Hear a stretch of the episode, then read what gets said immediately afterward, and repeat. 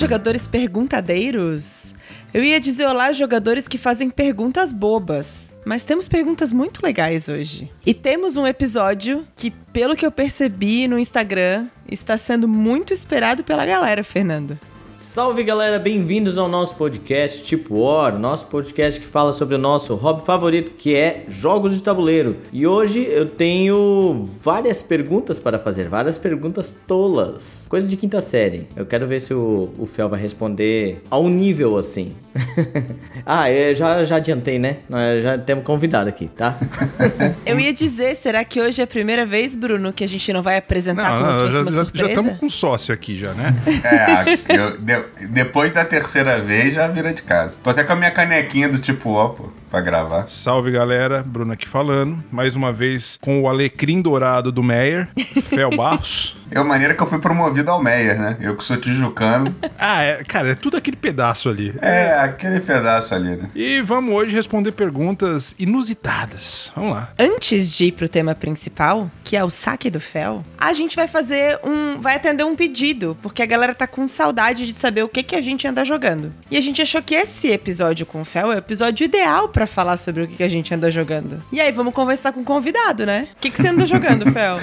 É, eu acho que não é surpresa para ninguém o que, que eu ando jogando. Pra galera que não sabe ou não, não me segue no, no Instagram, por favor, fel.barros, rumo aos 4 mil. Eu Tô fazendo aula de Mahjong. Um Oi? negócio que eu nunca achei que eu fosse fazer na minha vida. Aula de Mahjong? é, rapaz. Né? Porque você, a gente jogou muito errado aquela vez que vocês jogaram. Ah, mas... ah vá! Cara, Isso aí a gente não tinha dúvida. Mas, Fel, é assim, se eu for numa montanha russa, eu espero passar medo, eu espero emoção. Se eu for jogar um jogo que você explique as regras, eu espero as regras erradas. Então, esse é o bagulho de fazer as aulas. A sua expectativa será quebrada na próxima vez. Não, não, não. Olha aí não tem graça. Aí eu peço pro Fernando me explicar, porra. Pois é.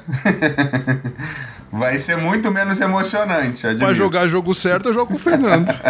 Acho que pra gente garantir, era bom pedir pro professor do Fel gravar um vídeo. E aí a gente assiste antes. Não, mas assim, eu já tô fazendo aula há três meses, galera. Olha aí. Cara, eu, sabe o que, eu imaginei na minha cabeça agora? O Fel indo pra um, uma montanha lá na Tailândia, falando com, com um japonês, tipo o Pai Mei, assim, do, do, do Kill Bill. Ele, e o cara ensinando as técnicas do Mahjong pra ele. Sim. Não, o maluco com batendo com a vara de bambu na minha mão, que eu tô jogando errado. Teu imbecil descartou errado. Exatamente isso. Brincadeira. Um beijo a Mauri, valeu aí pelas aulas, muito maneiro. A Mauri não é nem o japonês? Não é, mas é Murai, a Mauri Murai. Não sei se é um tá. sobrenome levemente asiático. É, mas o Amauri é campeão brasileiro de, de Mahjong, mora aqui em São Paulo. Oh. Ele, é, é, jogou o Mundial já mais de uma vez. E ele tem uma associação de. Associação Brasileira de Mahjong, que é a sede aqui em São Paulo. Fazer até um jabazinho, né? A gente pode botar depois um link aí do, do Amauri pra galera. Inclusive, fica aí uma dica de um bom convidado convidado para falar sobre Mahjong, porque é um cara que sabe muito, é muito comunicativo, muito legal. E é um jogo assim que tô jogando bastante, tô achando muito maneiro. E é um aprendizado, né? O foda é que depois de velho, cara, é difícil aprender as coisas, né? Então é, é meio dolorido, tinha que fazer dever de casa, não faço. Sou muito relapso, esqueço as paradas. mas eu acho que agora eu tô num caminho legal, então aí o que eu tenho jogado mais ultimamente é o Mahjong, que toda quarta-feira tem uma aulinha aí pra gente. Além do Mahjong, o outro que eu também que também acho que não vai ser novidade para ninguém é o Rumicube, que jogo novinho. Jogo novinho aí de 1980, que inclusive rolou uma partida recentemente muito legal com a mãe do Chicão. Oh. A mãe do Chicão, para quem não sabe, o Chicão é o dono da Grok, né? Um, do, um dos sócios. E a mãe dele é quem faz aquelas bandejinhas, que faz o porta-copos, aquelas coisas de couro que a Grok vende, quem faz é a mãe dele. E ela não tinha jogado o Mahjong ainda, então... O, o Rumicube. O, ó, só fala de Mahjong o Home Cube ainda. E aí a gente jogou, foi muito legal. ensinei pra esposa do Chicão também, que não conhecia, que é uma grande jogadora de Mahjong, diga-se de passagem. E aí joguei com meu irmão, com um amigo meu que mudou pra São Paulo. É um jogo muito legal pra galera que não tá habituada a jogar, né? Então foi muito bacana o, as minhas últimas partidinhas de, de Home Cube. Home Cube é clássico. Ô, Fel, você já tentou fazer uma fusão Home Cube e Mahjong num jogo só, assim? As letrinhas, tem que botar Ia letra. ser muito maneiro. Dá pra jogar o Home Cube com as peças do Mahjong, né? Yeah. Só que fica um pouco mais difícil por causa da aquele, aquele naipe que só tem os caracteres malucos lá. A tecla SAP não ajuda. É. Daria pra botar as miniaturas do Iron Maiden, do Zombicide no, no home Isso. Aê, minha pergunta. Isso, isso, é muito importante. Eu acho que dá pra gente botar ali pra dar uma valorizada, né? No meio da mesa. Não, mas se eu comprar essas miniaturas, elas vão participar de todo jogo, cara. Vai, até no Food Chain Magnet elas vão estar, tá, cara. Você pode ter certeza. É isso, tem que ter. É, é o cara, é o consumidor, né? Do Food Chain lá, o cara. O Ed quer pizza com refrigerante. Excelente. Fernando, vai daí. Bom, essa semana a gente aqui no grupo de Criciúma, a gente fez uma duplinha do Uwe Rosenberg. Então a gente teve o ora e labora. Eu não sei se é italiano, eu tentei falar aqui, um italiano. Não é, não acho que é latim, não sei. Não é. Não, o Rosenberg é alemão, porra. Mas ora e labora é, é alemão? Não é não também. Sei. É latim, é latim. Trabalha e faz outra coisa. É, ele é formado em letras, tem que Olha dar um desconto. Tem alguma, alguma coisa de letras eu aprendi. O, o próprio Agrícola, né, que também ele botou em latim. Tem a galera lá de fora que gosta de botar uns nomes, uns outros idiomas nos seus jogos. Jogamos esse jogo aí que, ah, cara, me deu um agrícola feelings aí. Daí tem, é aquele jogo que você vai fazer construções ali na seu, no seu tabuleiro individual, só que cada construção tem uma função diferente. E aí me dá um pouco de preguiça desse tipo de jogo que você tem que ficar vendo cada carta que abre e ver qual, qual é a habilidade dessa carta. Aí tu passa um terço do tempo do jogo debruçado sobre a mesa, lendo as cartas que tem disponíveis para você comprar. Eu sei que conforme vai jogando mais vezes, as pessoas vão ficando mais habituadas, vão ter mais conhecimento das cartas e isso se torna menos problema. Mas é, para mim, eu, eu, acho que jogo tem que ser uma coisa mais dinâmica, assim, e ficar debruçado em cima da carta para ficar lendo cartinha é muito. Mas ele tem uma parada que eu achei muito legal, que é um sistema de rondel bem interessante, assim, que é um tipo um ponteiro de relógio, assim, que vai andando, e aí você escolhe um recurso, e aí conforme quanto mais o recurso estiver afastado desse ponteiro do relógio, mais você vai ganhar desse recurso. E isso é disponível para todo mundo que tá na mesa. Então é um essa dinâmica mecânica, na verdade, eu achei muito interessante no jogo, porque você precisa dos recursos para comprar as construções, né? Então eu achei bem legal isso. Mas o resto muito Rosenberg, muito agrícola, né? Você ficar fazendo suas construçõezinhas ali no, nas, nos campos e aí um pouco de preguiça porque a agrícola não é muito a minha vibe. Com... É só para desculpa interromper, é que eu sou um péssimo convidado, fico interrompendo os, os anfitriões. Mas é só porque assim, essa coisa de você ficar debruçado e tudo mais, o nome do jogo é uma expressão, essa hora et labora, ela significa ore como se tudo dependesse de Deus, trabalhe como se tudo dependesse de você. Porque vai, as coisas vão funcionar. É. Então, meu amigo, a parada ali é pesado mesmo, sacou? É um jogo mais denso. É, ele é um jogo, é realmente, não é um jogo tão família, um jogo expert mesmo. Tem muita administração, né? E a pontuação dele também é, te faz pensar muito ali no que nas construções que você precisa fazer, de como é que você vai pontuar, né? E além disso, então, como eu falei, uma duplinha do Rosenberg, a gente jogou Rake Holt, que que língua que tá Reikholt? Né? Ele não é latina. Tá, é uma boa pergunta. Aí ela é alemão mesmo, não? Reikholt é alemão, não é? Eu acho que tem cara de alemão. Ah, o, o Fel foi buscar no Google, cara, que vergonha. O cara é formado em letras. É, porque ele vai saber todas, né? É claro! É o que se espera. Reikholt não é só o negócio da Islândia lá, a capital da Islândia? Ah, pode ser, pode tem ser. Tem um lugar, é, não é a capital. Não, é... Mas normalmente essas cidades têm um significado ainda assim, né? Tipo Rio de Janeiro, tem um significado. Deixa eu ver aqui no Google.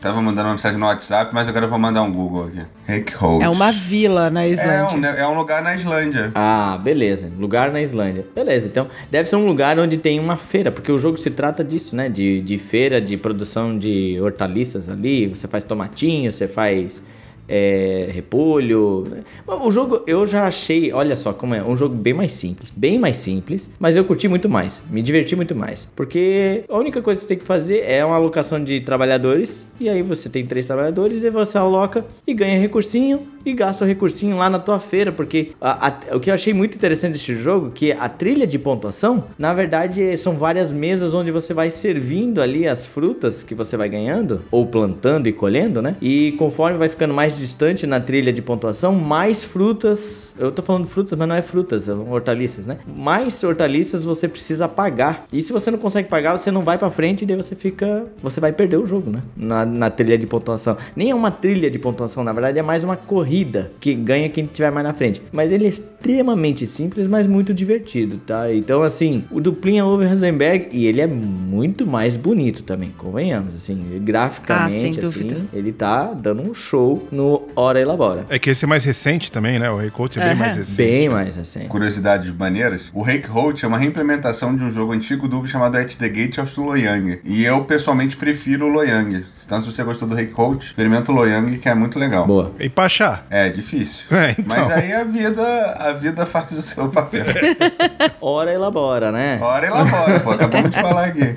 Depois que o, o Bruno desse a excelente ideia de olhar no Google, eu fui procurar aqui o Reykholt. A cidade de Reykholt, em 2018, ela tinha 220 habitantes. Caraca. Em 2020, dois anos depois, ela tinha 60 habitantes. Então acho que a galera Diminuiu. foi embora da cidade. What? Ou a Covid pegou forte lá. Exato. Não sei, mas a, a cidade atualmente, na última censo do Google, tem 60 habitantes. Gente. O cara do censo errou, esqueceu o número ali, né? Ele queria botar 260, esqueceu dois na frente e virou 60. Tá bom. Ou ele tava com preguiça, aí ele foi em uma rua só e falou: Ah, contei até aqui. Mas pode ter certeza que tem um Carrefour na cidade. Vai ter.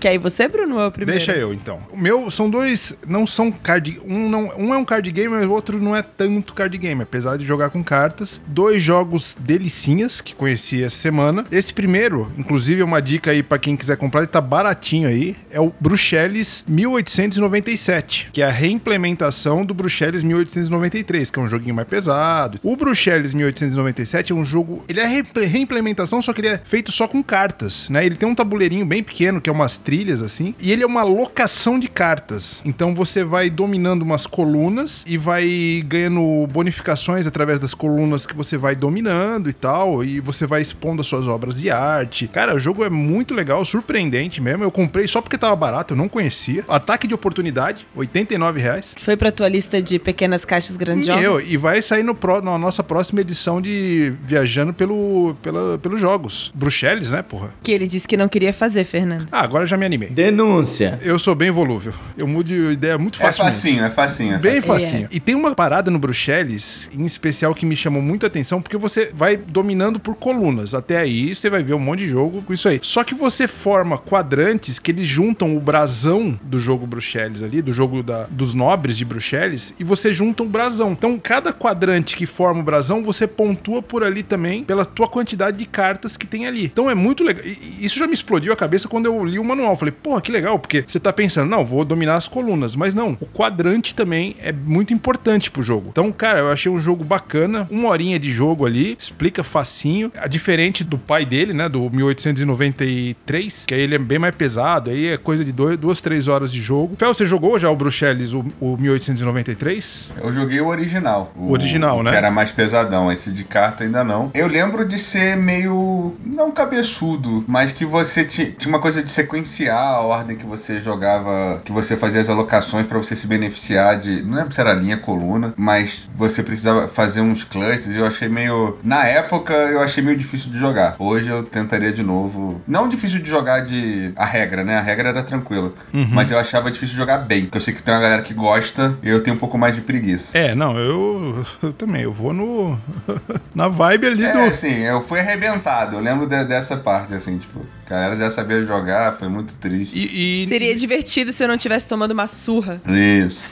é, eu, eu, lembro que era muito inteligente, era uma mecânica bem inteligente. É, e nesse eu acho que eles facilitaram bem, é um jogo bem mais palatável ali pra, pra galera, porque ele, você explica ali em coisa de 10, 15 minutos, sai jogando, joga em uma hora, dá pra jogar uma partida depois da outra, assim, porque ele é, ele é bem gostoso de jogar mesmo. É, fica aí minha recomendação. E tá bem barato aí, não passa de 100 reais o jogo. Muito bom. Outro jogo que eu joguei essa semana, também, esse é um card game mesmo, mesmo. Nosso amigo Pedrão, duas caipirinhas, adquiro no DOF.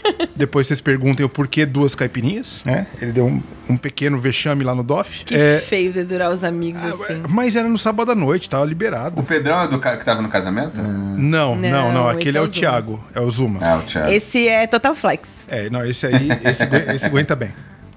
é, o Pedrão adquiriu esse maravilhoso exemplar do London. Puta, esse é jogão. Outra obra de arte de, do senhor Martin Wallace, né? Aliás, é o Martin Wallace que faz mesmo, Fel? Ou é. Ou ele é o Martin Wallace. Ah, então tá. Porque dizem as más línguas que ele só assina o negócio, né? Não, então, tem uma treta dele no, no Age of Steam que ele fez com um cara chamado John Borer, que era developer dele, eles fizeram alguns jogos juntos e tal. Só que o Martin Wallace não dava crédito pro John. E aí eles tiveram um litígio na justiça. É, o John pegou se vocês olharem no BGG Age of Steam Lawsuit, teve uma época que saiu o Steam, que era do Martin Wallace, e o Age of Steam como o John Borer, por duas empresas diferentes. Então foi uma treta que rolou bastante tempo. E o John Borer é um cara que assinava muito jogo com pseudônimo. Então ele fez o Chicago Express, fez uma porrada de jogo de trem, aí tipo ele tinha Olha só. Harry Wu, enfim, ele tinha uns 5, 6 nomes diferentes que ele assinava os jogos. E nessa época do,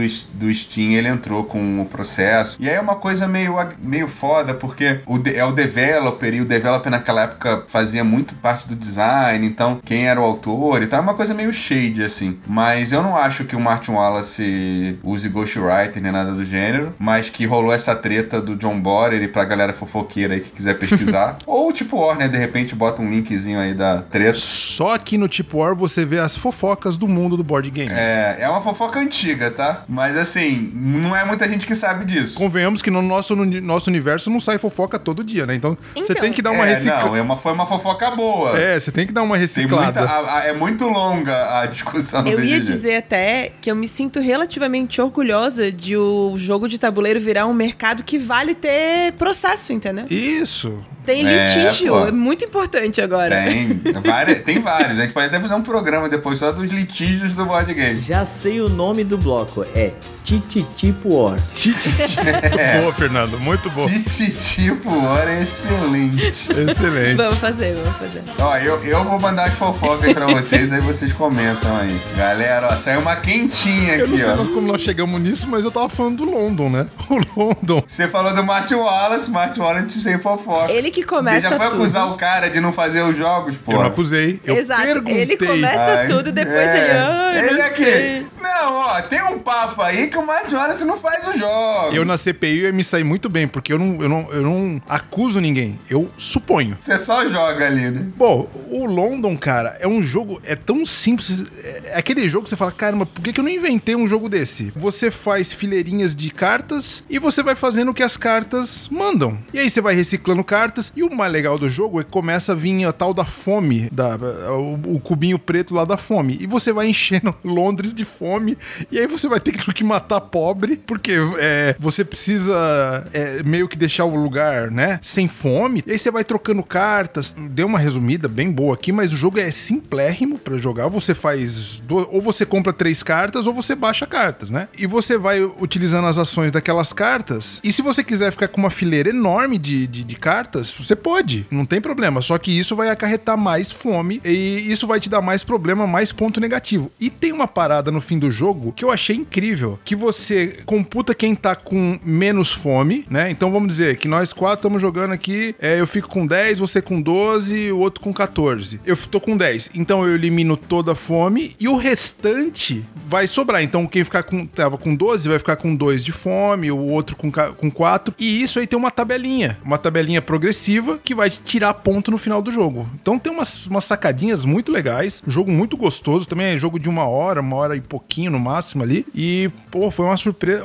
Eu ia comprar esse jogo, na verdade. Aí o Pedrão se antecipou e eu economizei ali duzentão, né? Graças a Deus. Já que a gente tá nessa onda de civilizações e fome, vou falar de um joguinho que me surpreendeu, porque é um jogo que você olha para ele e pensa até que ele é meio infantil, assim, que é o Era, Idade Medieval. Você olha, ah, você monta castelinho, e aí você vai fazendo Cris, a galera passar fome. Desculpa só uma interrupção, é outro jogo que foi ataque de oportunidade. 150 pila. Eu ia comentar sobre isso. Vamos aí, traz aí. Aproveitem porque tá barataço. É. E você olha para ele, ah, 3D, tabuleiro, né, muito bonito e tal. E aí que você começa a deixar a gente com fome, encher a vila de doença, um trabalho ferrado para conseguir construir uma comunidade, uma vila medieval ali. É um jogo super bacana que me surpreendeu muito. Eu ouvi muitas pessoas do nosso grupo falando: "Ah, vou jogar com a minha filha". Isso. Boa sorte tentando. Senhor, senhor Teixeira, senhor Teixeira, o desce o pitinini do nosso grupo. Boa sorte tentando, porque é um jogo que te desafia bastante e realmente, assim, um baita de um ataque de oportunidade. É, e é engraçado que é um, o, o autor dele é o Matt Lecoq, que é o, que é o cara que fez... Qual é o nome? Lecoq. Hum. É, não é o Koch, né? Que fez os Pandemic da vida, que fez o, o, o Ordinário Seafall, que ele fez uma, uma cacetada de o jogo ali. O que explica a sensação de ódio que você tem enquanto joga, né? É, não, não, ele dá uma sensação bastante de ódio, principalmente quando te roubam recursos ali. Cara, é um jogo, assim, bem surpreendente mesmo. É, eu também esperava bem pouco dele. Uh, dificilmente eu e a Cris jogamos, uma, jogamos só nós dois, né? E nós jogamos esse sábado à noite uma partidinha, assim, acirrada, perdi por pouco. Mas muito legal esse jogo. Sempre que ele perde, ele fala que foi por pouco. Já jogou, Fel, esse aí? Eu ia falar uma curiosidade. Joguei, joguei. Joguei até. Vou aqui tirar uma onda. Joguei o protótipo dele. Ah, lá, lá nos Estados Unidos e tal. Menino Lecoq. É, e ele já era bonitão já assim? Já era bonitão, era com Lego, né? Ele fazia com, com peça de Lego e tal. É, mas a curiosidade é que o Era, ele foi uma reimplementação. É, meio.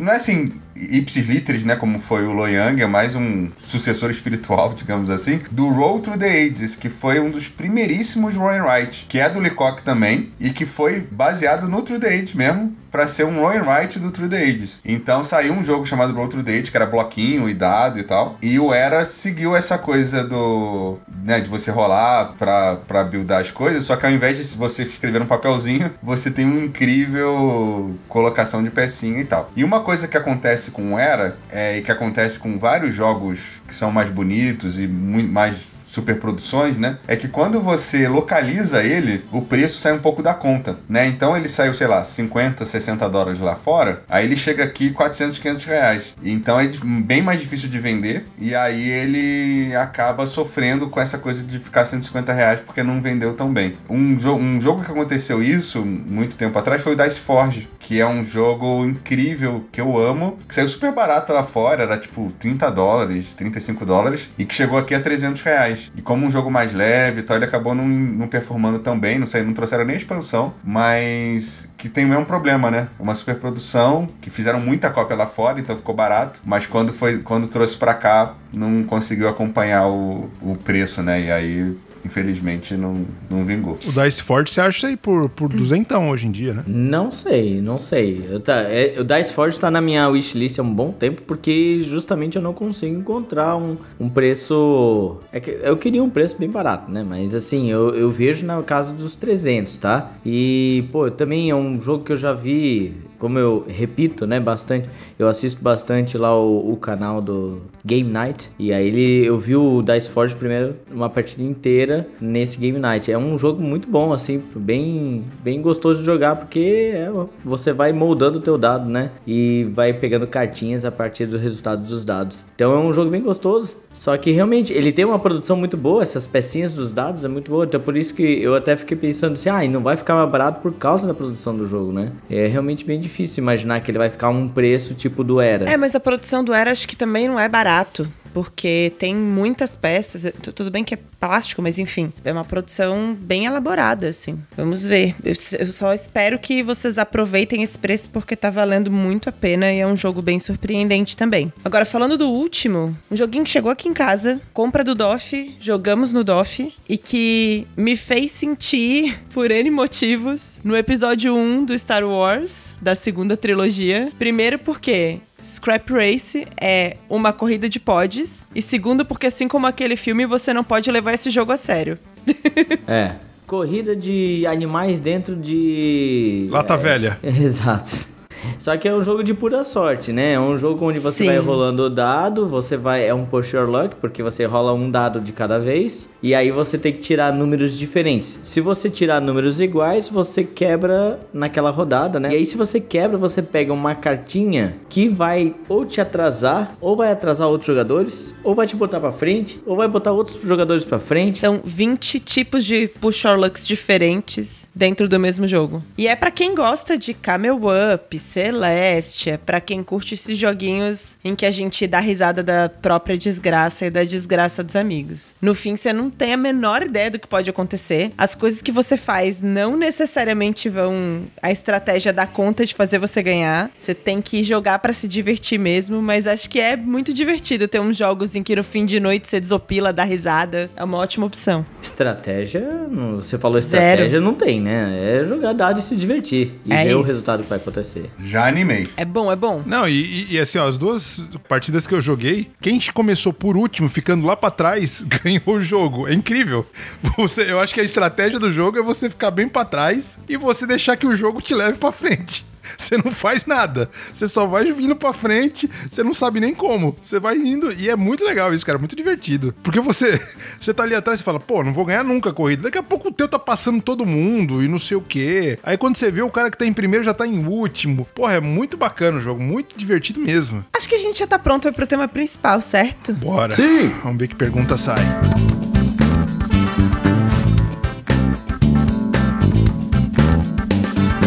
Eu quero começar fazendo uma introdução importante aqui. Porque a gente conhece quem? O Fel Barros, cientista lúdico, que tira foto com todas as pessoas no DOF, que é simpático com todo mundo. Semi-profissional de Mahjong. Palestrinha. Palestrinha sempre. Todo mundo faz comentários de que, nossa, como ele é simpático. Aí a gente vai na Ludopédia e se depara com o fórum mais Saraiva, para quem pegou a referência dos anos 90. o fórum mais Pedro eu de Lara. Não aguento mais essas perguntas. E eu quero saber de onde veio, Fel. Não, eu acho. Primeiro que eu tô me sentindo atacado aqui. de ser acusado de saraiva, antipático, não sei o quê. E não é, Porque eu é passei anos, anos da minha vida. Vou até olhar aqui na Ludopédia pra ver em que. Tô com ele aberto aqui. Vê aí a data do, foi 2022, ó. 22. Só fui escrever no passado, ó. Eu, desde 2007 eu respondo perguntas. Ah, quando eu ainda era só um jogador, eu já respondia dúvida porque eu vendia jogo também, né? Pra quem não sabe, eu era muambeiro, trazia jogo para vender e tal, pra pagar minha coleção. Então eu sempre, desde sempre eu respondo perguntas. Isso foi final de 2006. 15 anos já, né? 15 anos jogando. Só no ano passado, com 14 anos de hobby, eu fui fazer meu saque. eu acho que eu fui bem paciente. Aguentou fortemente. Então, mas falando sério agora, o lance do saque foi o seguinte: teve um, um boom aí na, na pandemia, né? Um pouco antes da pandemia. Tanto do hobby em geral, né? Muita gente nova entrando, muitos novos entrantes. Quanto eu passei a ser mais assediado, né? Mais pessoas virem falar comigo, mais pessoas conversarem comigo e tudo. E eu acho que teve um lance também de muita gente querendo fazer jogo, muita gente se interessando pela indústria de maneira geral. E como eu era muito, ainda sou, né? Muito participativo no, na mídia social, com a galera do, do YouTube, né? O pessoal do conteúdo. Eu virei muito esse ponto focal das pessoas querendo tirar dúvidas de absolutamente qualquer coisa relacionada ao jogo. E Kickstarter da Comini, com essa galera mais nova, que, né, que não entende muito como funciona e tal, confunde muito. Tipo, pô, o Fel tem o God of War, que você lançou aqui pela Galápagos e o jogo é da Comini. Então você é da Galápagos, entendeu? Então rolava umas coisas meio assim. E aí, assim, eu lembro até o dia que foi. Eu tava, tava em casa, meio mal-humorado não lembro porquê, mas tava de mau humor. E aí chegou um maluco perguntando quando que ia chegar o Zombicide, é, não lembro se era do Thundercat, enfim, era algum Zombicide que a Comini tinha feito, a Galápagos nem tinha anunciado ainda. Ele falando, Fel, quando que vai sair o Zombicide na Gal da Galápagos porque eu não quero importar, não sei o que, E assim, nessa semana que o cara perguntou isso, eu passei uns, sem sacanagem, uns 4 ou 5 dias que todo dia alguém me perguntou alguma coisa no Instagram Instagram. E aí eu falei, cara, é, eu não trabalho na Galápagos, não sei o que. E aí eu fui, nesse mesmo dia, eu peguei e fiz o saque. Eu falei, não dá mais, vou fazer um perguntas frequentes. e acho que tem alguma coisa a ver. Depois do saque, diminuiu demais a quantidade de perguntas que aparece no meu Instagram. E para quem não sabe, meu Instagram é pessoal. A maioria das coisas é de board game e tudo, mas é meu Instagram pessoal. Às vezes eu posto, sei lá, o aniversário de alguém, enfim, fui celebrante de um casamento, Exato. e aí fui lá e postei, né? Então. Você saiu muito bem na missão, inclusive. Foi, porra. E, e, eu não sabia que eu ia ser celebrante, né? Então fica aqui a denúncia. Então foi no, no improviso ali. Então, assim, é o meu Instagram pessoal, mas, por exemplo, coisas que perguntam: Pô, Fel, você tá muito tempo sem postar, tá tudo bem? Ah, vai, vai cagar Você no... não fala de jogo desde a semana passada. Vai cagar no mato, cara. Irmão. Juro, teve uma. Né, nessa época aí de 21, 22, que tava postando mais stories, mais coisas e tal, a galera ficava cobrando. Ah, Fel, tá tudo bem? Ah, você não postou. Como se eu fosse um influencer, alguma coisa do gênero, que tem que postar todo dia, ou que tem que postar em alguma frequência pré-estabelecida pelas pessoas que me seguem. Eu falei, meu irmão, meu Instagram pessoal. Tô sem saco de postar, não vou postar. Eu não tenho esse compromisso com a verdade que o Dipor tem, entendeu? Eu não concorro em categoria, não fico top 3, essas merdas, eu não faço. Meu lance é, é papagaio de pirata, ser convidado e tal. Fel, se eu fizer um, um FAQ, FAQ do Bruno, eu acho que eu acabo, eu, eu acho que eu acabo com o tipo hora em duas semanas. Vai ser tanto cancelamento. eu vou despejar tanto rage que. Eu não sei, eu acho que o pessoal, o público é meio sadista ou masoquista. Eu não sei qual que é. O público, tipo, é masoquista. Masoquista. Sádico é o que quer ver o outro sofrer. Masoquista é o que gosta de sofrer. Você é meio sadista, então, né? A nossa é. galera gosta de ser xingada. é, tem uma galera que gosta de ser xingada aí. Quem sabe você faz mais sucesso ali também. Pode ser. É. Além do OnlyFans. Além do OnlyFans também. Gosto do plano do OnlyFans, já falei no começo, repito. é. Mas, ó, esse foi um fórum que rendeu 125 mensagens. Meu Deus, você botou alguém para responder? Botou o estagiário para responder? Não, não, não. Eu tô falando o fórum do saque ah, do Fel. Ah, o dele? Caraca, nem eu ah, sabia tá. que tinha tanta... E rendeu muita gente. E é muito engraçado porque teve muita gente brincando com a ironia e fazendo mais perguntas. Teve muita gente que levou muito a sério. E não, Fel, poxa, parabéns pela transparência do teu processo. Meu Deus, quem te, muito engraçado. Quem te conhece que te compre. Despertou emoções múltiplas. Ah, não é. Calma aí, eu tenho que falar dessa. Teve um maluco que me perguntou como ele conseguia comprar jogo pro, ingresso pro jogo do Flamengo. Quero entender como é que ele chegou nessa. Irmão, não sei. não sei. Eu não sei se o cara achou que eu era cambista porque eu gosto de futebol e tal. Irmão, eu sei que o cara, eu estava em São Paulo, o Flamengo ia jogar no Maracanã. Ele, qual é, Fel? Ele mandou mandou um áudio de um minuto e meio. Tô indo pro Rio de Janeiro, não sei o que, pra ver o jogo do Flamengo. Mas, porra, tá foda de conseguir ingresso. Assim, tipo, uma semana antes do, do jogo. Não foi, tipo assim, quando abriu e ele, sei lá, você pode ir no Maracanã pra mim? Acho que seria mais honesto intelectualmente. Mas na semana do, do, do jogo, ele, qual é, Fel? Porra, tá foda de. Tô indo pro Rio pra ver o jogo, nem tem ingresso ainda. Você não consegue um ingresso pra mim, não? Porra, é essa, cara? Onde é que o cara tirou isso?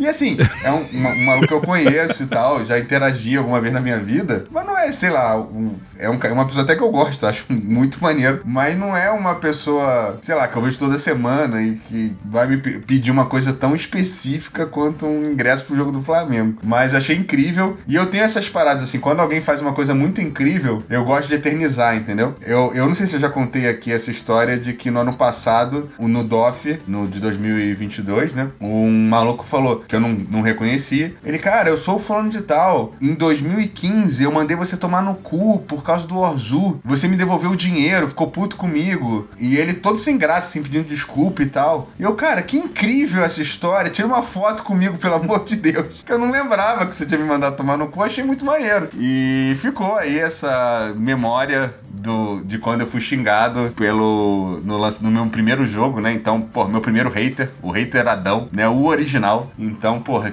eternizei esse momento, assim como eternizei o cambista do jogo do Flamengo. Então, um beijo aí pra galera que faz as melhores perguntas. Fica aqui minha reclamação que a minha pergunta não foi respondida. Que eu perguntei lá por que algumas pessoas colocam feijão em cima do arroz e não o contrário.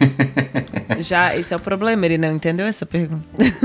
é só você chegar num buffet qualquer e ver as pessoas pessoas botando o feijão por baixo e o arroz por cima. Isso é, cara, isso é. Tem alguns países que isso é pena de morte. Ah, ele você. Isso é teste de caráter. Você não pode casar com uma pessoa que põe o feijão em cima do arroz. Embaixo. Não, embaixo. Caralho. Ele tá com uma Deus. dificuldade de localização é. hoje. Isso. Mas vocês entenderam. Agora, quando a gente viu esse fórum, a gente teve uma ideia maravilhosa de dar uma oportunidade de organizar pro Fel o saque. E a gente fazer esse rolê, entendeu? Deixar as pessoas fazerem as perguntas, ele responder tudo de uma vez e depois mandar ouvir o podcast e é isso. Eu vou botar lá no meu saque o link do, do podcast do tipo ó. Vou atualizar o post. Perguntas frequentes atualizadas. Perguntas frequentes atualizadas, exatamente. Agora, eu preciso ir para as perguntas dos ouvintes. Não sei se vai dar para ler todas, porque o pessoal tava empolgado. Mas assim, eu acho que o pessoal. A gente teve de tudo aqui. Algumas pessoas que levaram isso muito a sério, algumas pessoas que fizeram perguntas frequentes daquele tipo que te fazem criar um fórum no, no Ludopédia. Vamos ver o que, que vai sair. E aí, a primeira pergunta que eu achei muito boa e também quero saber a resposta é do Abidjan. Ah, meu Perguntando: Fel, como é que você perdeu pro Paulo do Covil no primeiro dia dele de Magic? Então, é, uma coisa que é muito importante, galera, é vocês entenderem que muitas das histórias do Paulo são folclóricas, né? Tem todo um contexto, todo um... Você tá querendo dizer que são mentira? Não.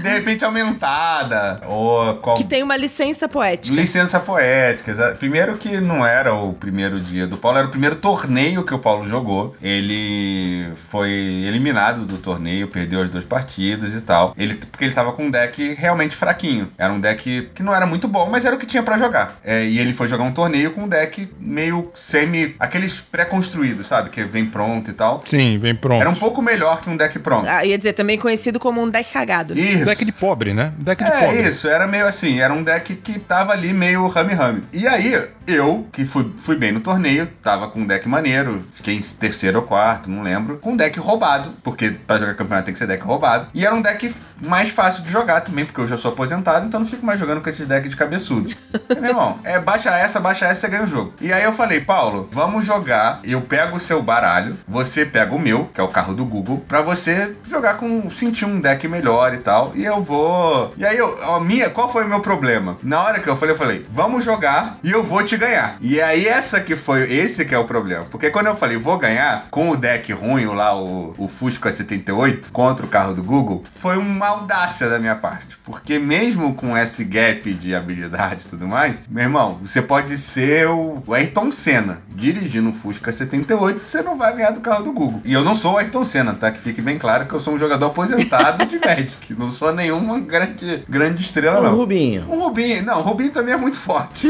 Sei lá, aqueles caras que ficam em décimo, que nunca pontuou, sabe? Da, da, do, do da Raiz, sabe? Aqueles caras que fez uma temporada e foi embora da, da Fórmula 1. Satoru Nakajima. Isso, um japonês que a galera não lembra o nome. Eu sou desses caras aí. É, e aí eu fui, joguei com o deck dele, é, que era fraquinho. Ele ganhou duas, eu ganhei duas. E aí na quinta eu perdi. E aí já viu, né? Ficou todo mundo ajudando, né? Porque o Paulo tinha que ganhar. Eu tava o Rafael, tava a galera lá do lado. Ó, não joga essa carta, joga essa, sei o quê. Mas essa parte da história não é tão legal. O que que é maneiro? Primeira vez que eu fui jogar torneio, passei o carro no fel. Isso é que fica. Eu consigo imaginar o Paulo falando isso. Claro. A gente tanto consegue imaginar, como a gente viu algo muito parecido num certo torneio de Tichu que aconteceu ano passado. No Ludopatas, hein? Pois é. Então, com quem que o Paulo... Paulo foi jogar um torneio de Tichu com quem? Com a minha dupla. Minha dupla chama dupla 100%. Por quê? Porque ele é conhecido por carregar as pessoas nos torneios. Vulgo seu Marquinhos, grande jogador de Tichu. E eu e ele, a gente não tinha perdido no Tichu ainda. O torneio era para ser uma pessoa que nunca jogou Tichu com alguém que sabe jogar. E isso deu quase certo, porque teve uma dupla que tinha duas pessoas que eram bem experientes em Tichu. E adivinhem qual era essa dupla? Qual era? Fofoquito e seu Marquinhos. Fofoquito. E o que que aconteceu? Ganharam o torneio de Venceram lavada. o torneio. E aí falou, campeão Highlander, pipipi, popopó, não sei o quê. E essa coisa tá piorando num nível que o Paulo agora, ele assim, ele senta, pega o pescado novo do Renato Simões, o Renato Simões que já tem 150 partidas de pescado novo, fala, Renato Simões, vem ser minha dupla aqui do pescado novo. Aí, beleza. Aí eu, Fel, quer jogar pescado novo? Quero. Pô, mas não tenho quarta pessoa. Renan, quer jogar o pescado novo? Ah, eu não sei jogar, mas eu jogo. Nunca joguei. Ah, a gente te ensina, tranquilo. Renan senta, aprende a regra. Aí, obviamente, o Paulo e o Renato ganham de lavada, porque o Renan nunca tinha jogado, é um jogo de dupla, né? Então faz bastante diferença. Aí que acaba a partida, o que, que o Paulo fala? Campeonato Mundial de Pescado Novo! Temos um campeão! E aí, né, meus amigos? O maluco que nunca jogou sentou ali de boa. Obviamente. Então, assim, está piorando. Ao longo do tempo está piorando. Então, fica aí o relato, a denúncia. E é isso. Isso é pescado novo. A próxima pergunta, eu não sei se tem um histórico, se talvez o Fernando consiga ajudar, mas o Gustavo perguntou: Fel, tem como fazer um manual novo de God of War card game? é, deve ser uma pergunta bem frequente e eu gostaria muito de saber a resposta. não tem, infelizmente. Eu não não posso falar pela, pela empresa, né? Porque eu não sei se vai ser relançado ou não. O God of War, como jogo, ele foi muito único, né? Ele tem um formato muito diferente tal, que eu tenho bastante orgulho de ter trabalhado nele, né? Porque a gente conseguiu uma forma bem única, né? De retratar combate e tudo. É, o modo solo ficou muito legal, o pessoal lá fora elogia bastante também. É um dos meus jogos que mais vendeu cópia na, na minha carreira, mas realmente o manual ficou algumas com algumas lacunas, né? Acontece com, em alguns manuais. Mas assim, a gente tem um FAQ super extenso no BGG, que o Alex Oteano, né, que é o lead designer, respondeu. Então, se você ficou com alguma dúvida, vai lá no, no, no BGG, olha o FAQ, que eu acho que tudo que passou tem lá. Olha ele todo educadinho respondendo, né? É, e tem mais uma coisa, o, o Covil, ele gravou um vídeo e na época o Paulo foi me perguntando coisas que ele não, não sabia, não tinha visto, não sei o quê. Então a explicação do Covil do God of War tá bem, tá bem certinha também. Então se você quiser aprender pelo vídeo, recomendo. Ô, Fel, não, não, talvez eu esteja enganado, mas a, a, a, frase que o Fernando soltou quando leu o manual foi: Quem foi o Sacripantas que escreveu esse manual? Não. É, uma, uma, uma curiosidade não é o designer que escreve o manual, tá? É. A gente escreve o rascunho só. Não, mas justamente. Mas o que né? importa é que o designer leva todas as culpas. Leva. Não, isso aí eu já tô muito acostumado na minha vida. não, quando tu lê o manual, ok, mas depois quando tu começa a jogar é que realmente, de repente, aparece uma situação em que fica nessa. É uma situação ou outra daí que dá essas dúvidas que realmente no manual não tem, daí tem que ficar recorrendo a FAQ. Mas eu queria aproveitar o tema e mandar uma pergunta que talvez aí já seja uma, uma pergunta muito feita também. Quebrou o protocolo do programa. É, por que eu não posso fazer pergunta? Ah, eu acho maneiro. Eu tava esperando que vocês fossem fazer perguntas ao vivo também. É. O Fernando é ouvinte. Ah, é, então tá. Então pode. Ele ouve pra editar. Bastante. Existe uma possibilidade de a gente, agora que tem um novo jogo do, do God of War, Ragnarok, não sei o que, emendar aí novos cenários do próximo novo jogo e pra, pra dar uma expandida, assim, porque ele tem ali 10 cenários, né? Uhum. E aí a gente fica com o gosto de querer mais, mais cenários.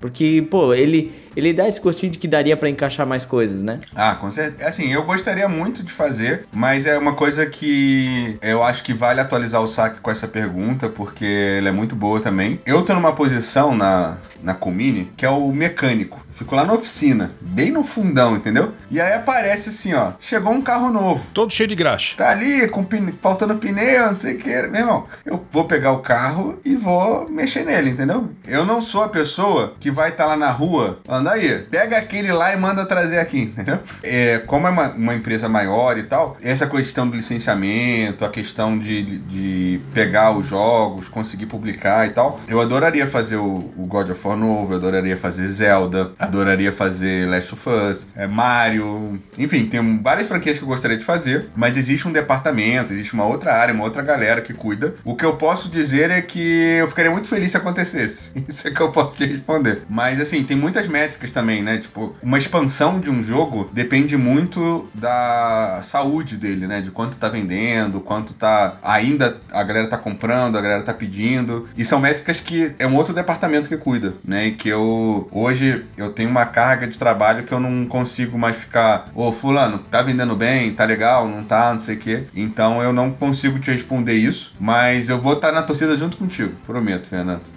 Só deixa eu dar uma informação que o, o Fel trouxe aqui. Porra, o jogo do Mario, do Zelda seria massa. Last of Us vai sair um ano que vem, que é um escape, que vai ser baseado nos cenários do jogo. E, pô, fica a curiosidade. Um escape do Last of Us deve ser bem da hora. Que legal, tô curioso. Essa é uma franquia, a galera tem muito carinho por ela, né? Vai ser difícil. Tem uma pergunta do Felipe Belize aqui, que eu não sei se é tentando te defender. Dificilmente.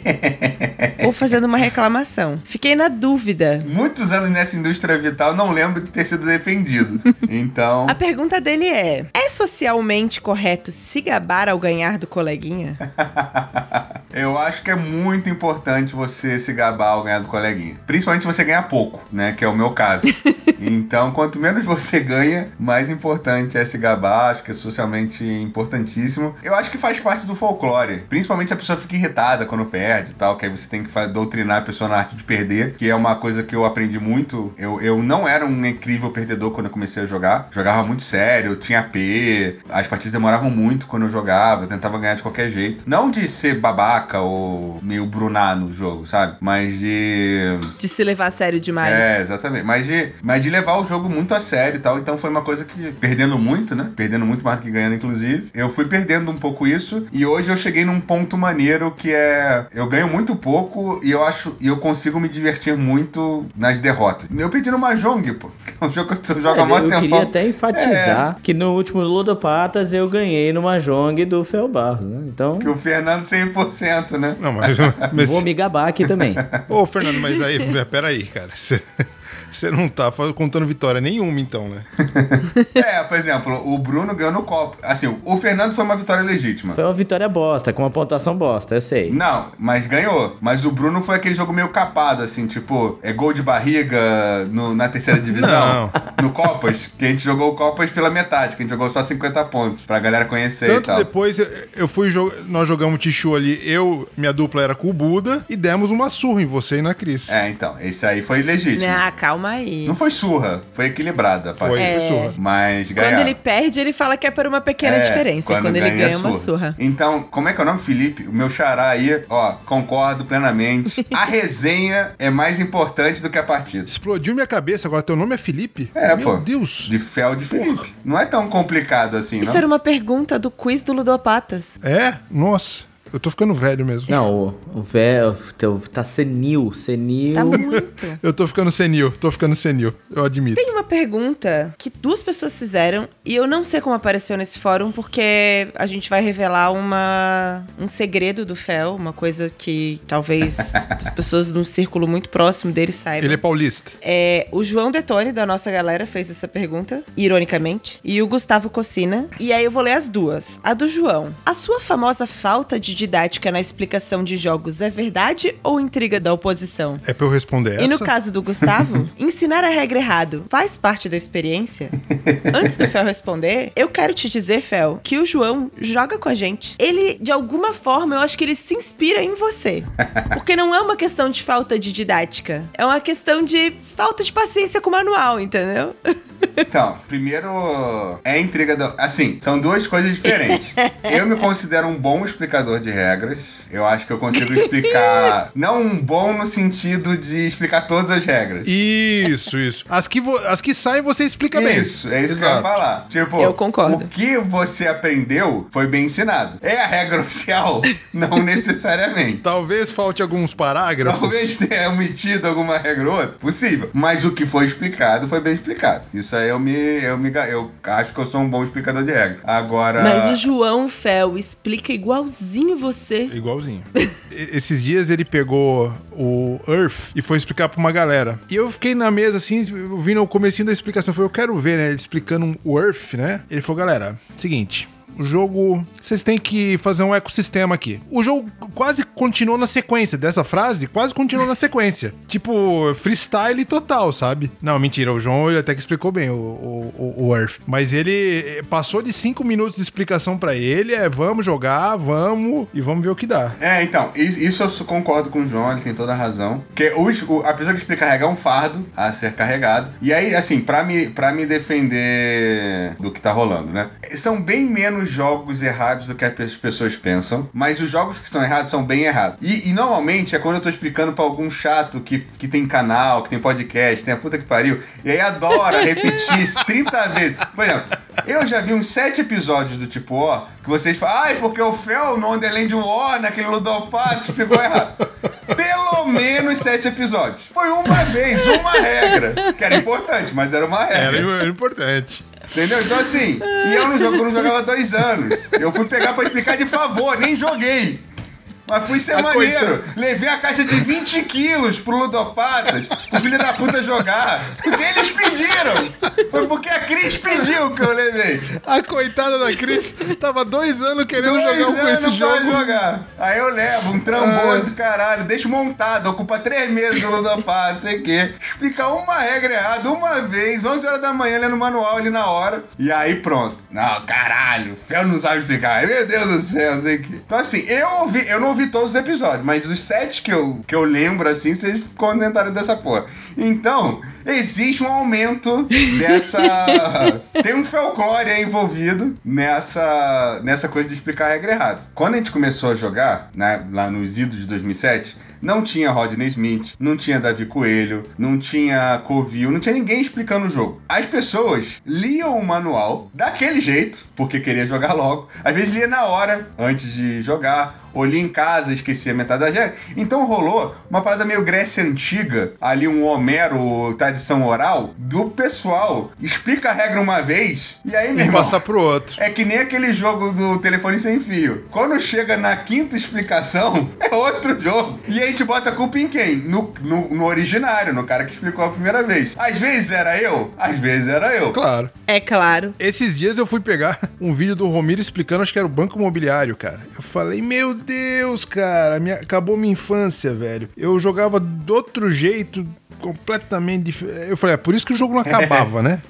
então, os caras. Não tinha Romir. Não tinha Romir. Então, eu tenho mais um argumento para defender o Fel. Dois, na verdade. Ficou muito legal a expansão Fel Barros de Wonderland War. Isso é verdade. Preciso dizer. E a segunda é: o Fel é um grande encorajador de regras da casa. Só mesmo. Então é sobre isso, entendeu? É, inclusive, mudo regras com alguma frequência dos meus. Por exemplo, vou jogar vazinha. Qualquer uma. Não importa o que está escrito no manual. São três rodadas.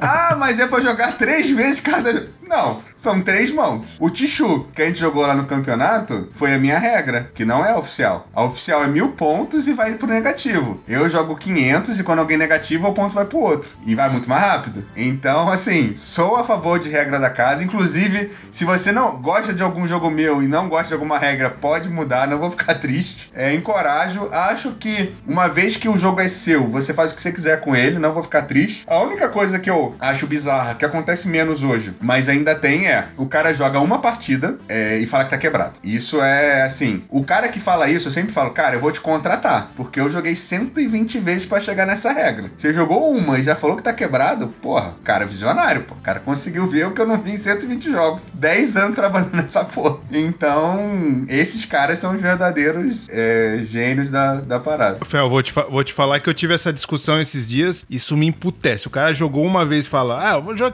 O personagem é mais forte do que o outro. Jogou uma vez o negócio. É, assim, tem uma parada de ser falta de. falta de respeito com o, o profissional, né? O Pô, trabalho todo. Não, não né? precisa ser um jogo meu, mas qualquer um, cara. Salvo, sei lá, um outro jogo do Kickstarter que o cara nunca fez. Nunca fez, nunca fez nenhum jogo e lançou um jogo. Beleza, pode estar quebrado, pode ter dado problema, pode ter corrido para entregar e feito de qualquer jeito. Mas se é uma empresa estabelecida, que tem um track record, que já fez alguns jogos, não sei o quê, meu irmão, alguém testou aquilo ali bastante, a exaustão e tal. Então, assim, pode ser uma percepção, pode ser um negócio, mas você falar na primeira partida isso é complicado mesmo. Agora, aproveitar que você falou de vaza, porque o Maurício tem perguntas sobre isso. A primeira é: o que, que te faz gostar tanto de Vaza? E a segunda, qual foi o jogo que mais te surpreendeu na forma como usou uma mecânica? De Vaza ou qualquer um? Acho que qualquer um aí. De Vaza, é, o que me faz gostar muito. Eu era um grande advogado de filler,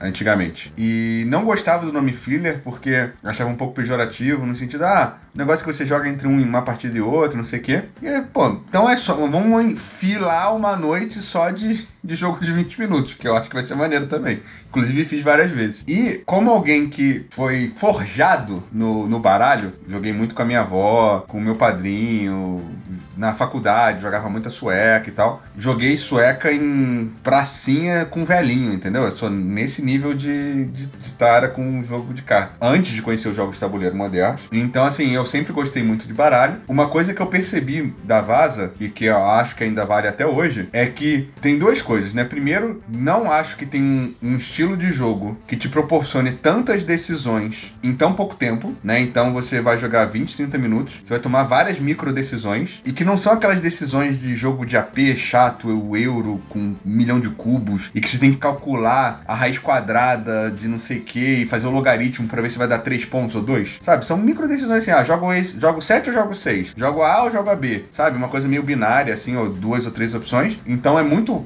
você joga meia hora, seguindo a minha filosofia de que é sempre três rodadas. As partidas vão demorar 20, 30 minutos. E você toma muita decisão nesse tempo. Decisão legal, né? O flow é muito bom, né? De, é o jogo flui muito bem, né? Você tá ali jogando carta de boa, tranquilo, na, na resenha. A nostalgia, claro. E ele meio que aposentou o filler para mim. Então hoje, os meus fillers são as minhas. Ah, tava em 173. Ah, tá em 200 e pouco. Minhas 200 e poucas vasas. Maior coleção do Brasil, auto-intitulada, tá? Bota aí o parênteses pra não. Enquanto ninguém tirar o título, ele fica comigo. Tem que se gabar. Tem que me gabar, pô.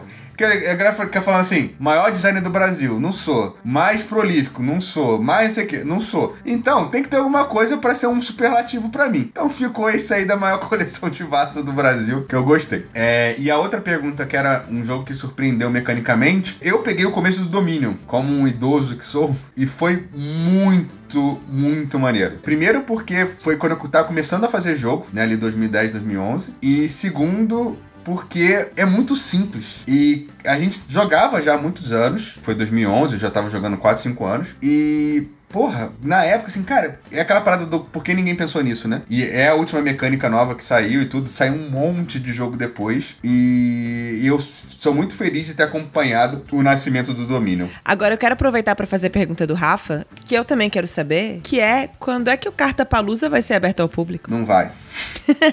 Infelizmente, não dá para assim, é, a primeira por que, que eu não vou abrir ao público? A primeira edição do Carta Palusa foi meio aberta ao público. Eu falei, ó, galera, chama quem você. Chamei um pessoalzinho, falei, chama quem vocês quiserem. E simplesmente roubaram três jogos meus. Um deles que eu nunca recuperei. Chocada. É uma, uma vazia antiga minha, cara. nunca peguei de volta. É, e assim, não que eu acho que eu preciso desconfiar das pessoas, mas eu não quero ter essa preocupação de, porra, porque assim, como são jogos pequenos, muito fácil o cara botar no bolso, botar um negócio ali, é muito jogo, não tem um controle controle. Não quero ter esse controle. Eu quero que seja uma coisa. E eu levo toda a minha coleção, né? Que é muito jogo. Então.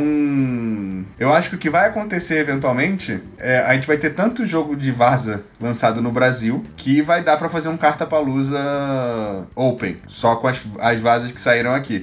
Não serei eu que vou organizar isso, que o meu vai continuar sendo fechado, mas eu acho que é possível. Eu acho que a gente. O que aconteceu nesses últimos dois anos, né?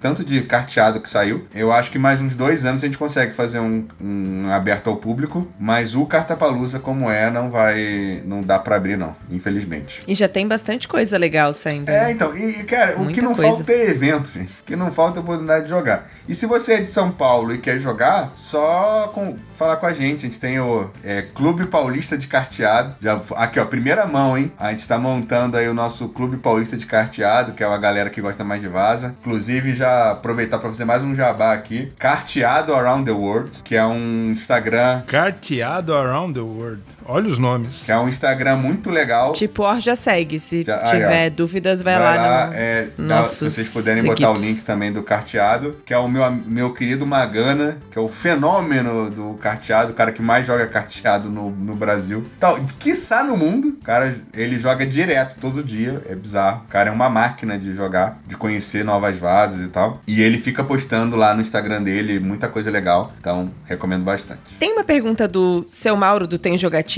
que é dica sentir uma frustração. Para quem está trabalhando uma ideia de jogo e do nada lança um quase igual. já aconteceu aí? Acontece com muita frequência. Inclusive, já, a gente já teve que cancelar jogo por causa disso. Logo no começo do meu trabalho na Comini, a gente estava fazendo um Time Stories. E era muito igual. Com a mesma mecânica, as mesmas paradas e tal. Óbvio, a execução deles ficou melhor que a nossa, admito. Mas a gente estava trabalhando Time Stories e não rolou. E sobre essa questão de sair um. de você trabalhando no jogo sair quase igual, você tem que só ver. Primeiro, avalia o quão quase igual é, porque às vezes não é tão parecido assim. Ou provavelmente é uma coisa que muita gente faz. Então, por exemplo, eu tô fazendo um jogo de carta com take e, e rolagem de dado. Irmão, tem um monte. Então não é nenhum fenômeno da natureza eles serem parecidos. É mais a execução, pode ser diferente e tal. Mas se você não tá trabalhando há muito tempo, só abandona. Existe uma dificuldade da galera que tá começando em abdicar das próprias ideias. Ah, inclusive tem um outro, que não é Saraiva, não, é só um compilado, chama Fel, quero fazer um jogo e agora. que é um outro post meu na Ludopédia, que também foi um reflexo das pessoas ficar pedindo dica de que quer fazer jogo e tal. Então agora eu tenho dois links. Quando é, quando que a Galápagos vai fazer o jogo tal, eu mando o saque do Fel. Quando é Fel, quero fazer um jogo, aí eu mando o Fel, quero fazer um jogo e agora agora. Tem uma pergunta que é da Dona Bárbara. Dona Bárbara. Do Labareda? Você conhece. Tem, tem coisa mais de uma. A Bárbara do Labareda. A Bárbara Labareda. Grande amiga, um beijo pra Bárbara. Claramente é uma pergunta profunda, você já precisa se preparar é, para ela. A Bárbara é muito, muito inteligente para mim. Eu tenho esse problema de conversar com ela. A pergunta dela é: daqui 100 anos, quando alguém cita o nome Fel Barros, o que você gostaria que essa pessoa estivesse falando? Que o cara era muito maneiro. Sacanagem.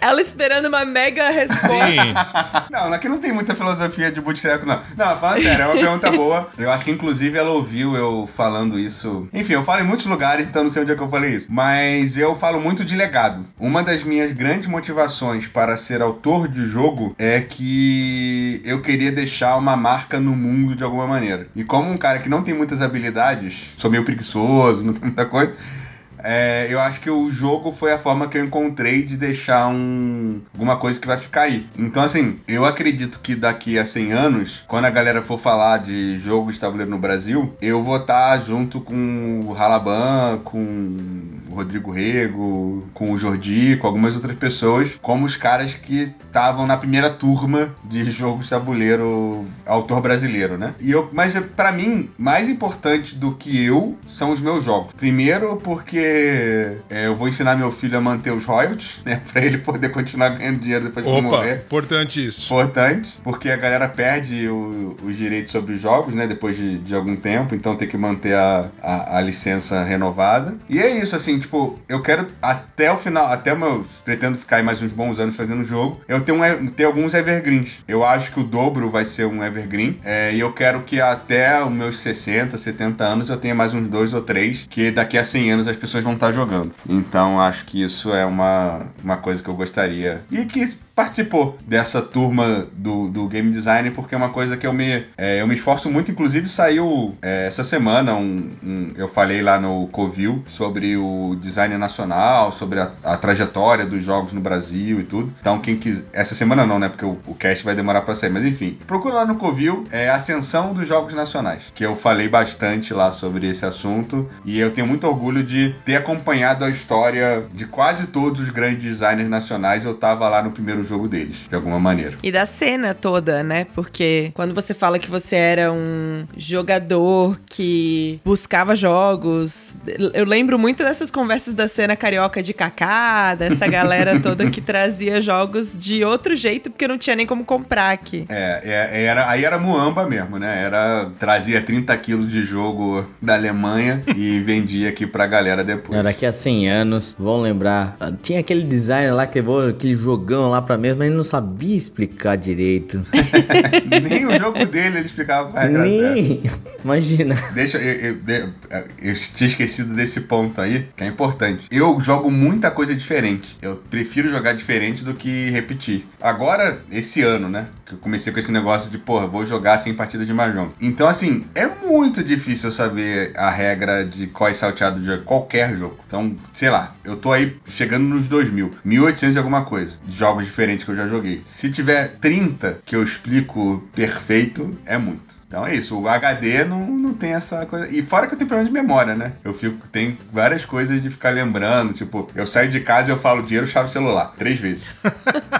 eu Tem também faço. Eu também faço isso. Agora que o cartão é digital e tal, tá mais difícil de errar, mas dinheiro, chave celular. Eu também faço do carteiro, chave celular, eu também faço. E, e vai piorar, tá, galera? Não fica achando que vai melhorar, não, porque vai piorar. Eu acho que você respondeu a pergunta do Amon Assis também. Porque olha só, ele faz uma super introdução dizendo o seguinte: se eu jogo um jogo que me agrada, eu me sinto gratificado mesmo quando perco, porque é uma atividade que me recompensa. Parece natural aspirar e atuar em favor da sua própria vitória, mas quando a derrota põe um gosto amargo na boca, estaríamos sendo mal perdedores? É uma longa introdução. Meu Deus, palestrinha, o cara fez uma. É uma longa introdução. Um texto do Enem, cara. Mas aí ele disse o seguinte: Isso cabe na caixa de pergunta? Pois é. Claro que não, ele mandou metade ele numa a... caixa de pergunta e metade no inbox. Nossa. Entendi. Só que a pergunta faz muito sentido e eu acho que o Fel já respondeu. Se um selo qualquer não visita a gente, como designer, ainda é possível encontrar valor no processo de design? O que, que justifica para você criar um jogo? E aí você falou desse contexto do legado, né? Faz a primeira parte da pergunta de novo, que eu não eu já esqueci o começo também. Eu esqueci não, o começo. Não, não a parte, do, a parte da introdução eu lembrei, mas a começo da pergunta mesmo, que eu achei meio. Que se um selo qualquer não te visita. Ah, um selo não te visita, entendi. É, um Spiel de Jar, um prêmio Ludopédia. Ah, um o selo não te visita, ele quis dizer se você é não. Isso. Meu Deus, que. Que linguajar, né? Alma poética, né, cara? Nossa. Eu achei filosófico. É o Chico Buarque escrevendo ali. a pergunta é essa: se não é pelos selos, não é pelas vendas, o que, que motiva criar um jogo? O que, que justifica? É, vou te falar uma parada. O legado sempre vai ser e tal. E uma coisa que eu sempre falo é que uma vez que você criou o jogo, ele tá lá. Eu tenho dois jogos que. Não que eu acho que são ruins, porque se eu fosse ruim eu nem teria publicado. Mas que não foram muito. Não foram comercialmente as minhas melhores. meus melhores momentos. Que é o Inner Geek. Foi um jogo que só a TGM fez. Tipo, tem, sei lá, 30 cópias na,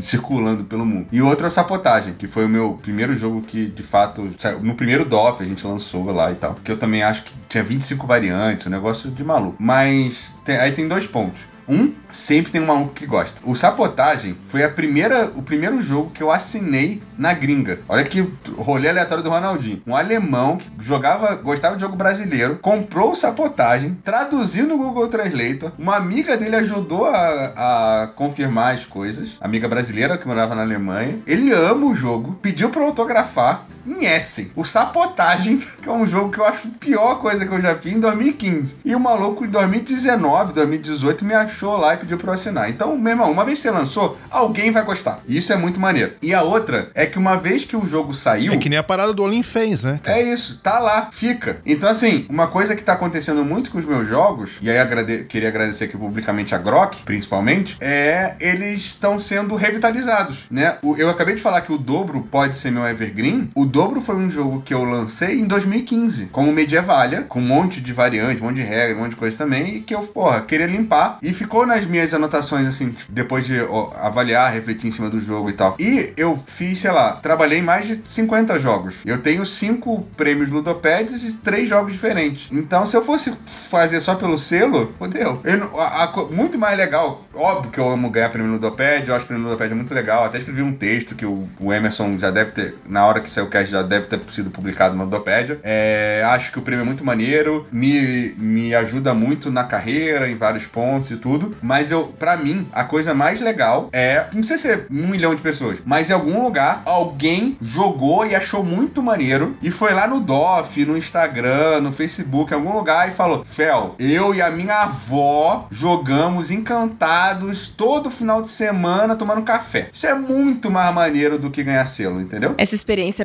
personalizada, né? Você saber que você mexeu com alguém. Uma parada que você ficou lá mó tempão trabalhando, fazendo, não sei o quê. E algum lugar do mundo alguém acha maneiro e se diverte com aquilo. Essa é a minha parada como autor, né? E aí, por isso que eu tenho muito esse lance de fazer jogo acessível, porque eu quero alcançar essa a vovó, eu quero alcançar a filha de 8 anos, o cara que não tem hábito de jogar. É, a galera fala muito disso, assim, pô, eu jogo com civil, eu jogo com uma galera que não curte tanto. O cara só jogava Uno, né? Agora com o dobro, né? Comparando com. Galera comparando com o Uno, que eu acho um, um grande elogio, né? Porque o Uno é um dos jogos mais vendidos vendido todos os tempos. Se o dobro vendesse um décimo do que o Uno vende, eu tava aposentado. Então, é, acho a comparação excelente. Então, acho que é isso. Vou, o jeito que. A, é uma forma, uma forma de, de arte, né? De cultura. Acho que o jeito que você toca as pessoas, que você move com as pessoas, de uma, uma coisa tão íntima, né? Como a diversão. E na pandemia, isso multiplicou por mil por cento, né? Que virou essa coisa do. Me salvou na pandemia. Pô, foi muito legal. Há tanto de partido que a gente jogou já desse. E normalmente é isso. É um, são os carteados, são jogos mais simples e tal. Mas tem mais história aleatória, assim, tipo, um maluco na Austrália que achou uma Space Cantina, mandou entregar, pagou 150 dólares de frete e tá lá jogando com todos os restaurantes, joga solo, não sei o que, pergunta de expansão. Então rola, e é muito maneiro, entendeu? Mesmo um jogo tão antigo quanto o Space Cantina. Eu vou fazer mais três aqui para a gente deixar o Fel fazer uma segunda, uma parte 2 se não fosse o texto da outra, dava para fazer mais uma ainda. Dava pra ter feito mais umas é, três, cara... de repente. O texto. o Guilherme, o Amuci, falou que tá desenvolvendo um vaza e que ele quer saber se existe uma forma matemática ou alguma fórmula para fazer essa contagem de cartas, porque ele queria entender essas vasas que algumas vão de 1 a 13, 4 naipes, 4 naipes, outras têm 5 naipes, outras vão de 1 a 10. Como que você vê essa lógica? Deixa eu dar só um pitaco. É, por exemplo, exemplo, o, o Pilares da Terra é bem diferente dessa, dessa métrica aí do, dos outros. O Pilares da Terra, eu tô pegando um exemplo, né? Uhum. Ele tem uns naipes, acho que é cortado, é cinco cartas de cada cor, uma coisa assim, né? Mas o Fel vai saber responder melhor aí. O Pilares é um fora da curva, mas se, se é o, você tá desenvolvendo, provavelmente é o seu primeiro ou o segundo. O que, que você tem que fazer? E é bem simples, na verdade, não é uma matemática super elaborada, não. De preferência, um número que divida é, por 3, 4 e 5 jogadores jogadores, do, é, do, ou 2, 3, 4, 5, 6. Por isso que normalmente é, 60 cartas vai bem, porque aí fica 15, 12, 10 para cada jogador. E dê todas as cartas. Uma coisa que dê todas as cartas, assim, não, não fica carta sobrando, né? Ou se fica sobrando é uma ou duas. Deixa eu só botar um, um. Ele queria falar uma fórmula. Existe uma fórmula, isso se chama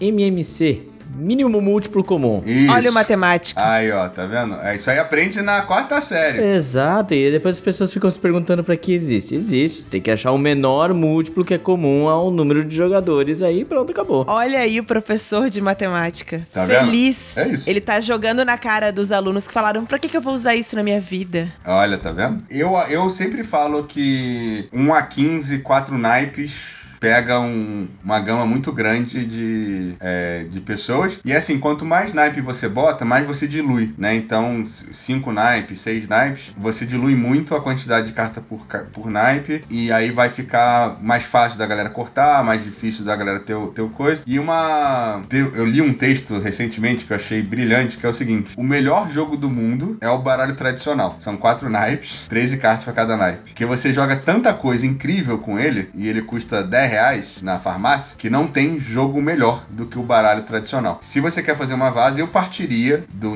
do baralho normal, né? Que é 1 a 13, 4 naipes. E aí coloco umas cartas especiais pra galera não falar, ah, esse aqui dá pra jogar com o baralho comum, né? Então coloco umas cartas especiais ali e vai ser feliz. Essa seria minha dica para você que tá começando. Você falou do Space Cantina, e aí o Ricardo, do Ludo Hall, nosso parceiro, ele disse que sabe que existe uma segunda produção do Space Cantina em andamento, procede? Não é do Space Cantina, é do Dragon Cantina. A gente anunciou Uhum, ele comentou no final se é só o Dragon Cantina que, que vai entrar ou se tem alguma outra algum outro projeto para Space, Space Cantina, porque ele disse que é apaixonado pelo universo. Inclusive já fez algumas customizações em casa, porque ele ama os personagens. Acho o universo bacaníssimo. O Space Cantina é uma curiosidade, né? É o meu jogo que eu mais jogo, tipo, de minha autoria, né? Quando, na época que saiu eu joguei bastante dobro, né, pra ensinar a galera e tal, mas é o jogo que eu sento para explicar e jogo numa boa por prazer. Porque em geral, quando você joga muitas vezes o mesmo jogo, você tá bom, né? É um dos 30 jogos que você sabe a regra, né? Esse eu sei bem. Ah, você explica e entendi, então. O, o Cantina ainda tá, tá afiadinho. Só a única coisa é que eu tenho que jogar com Barra Memórias, que é um, um,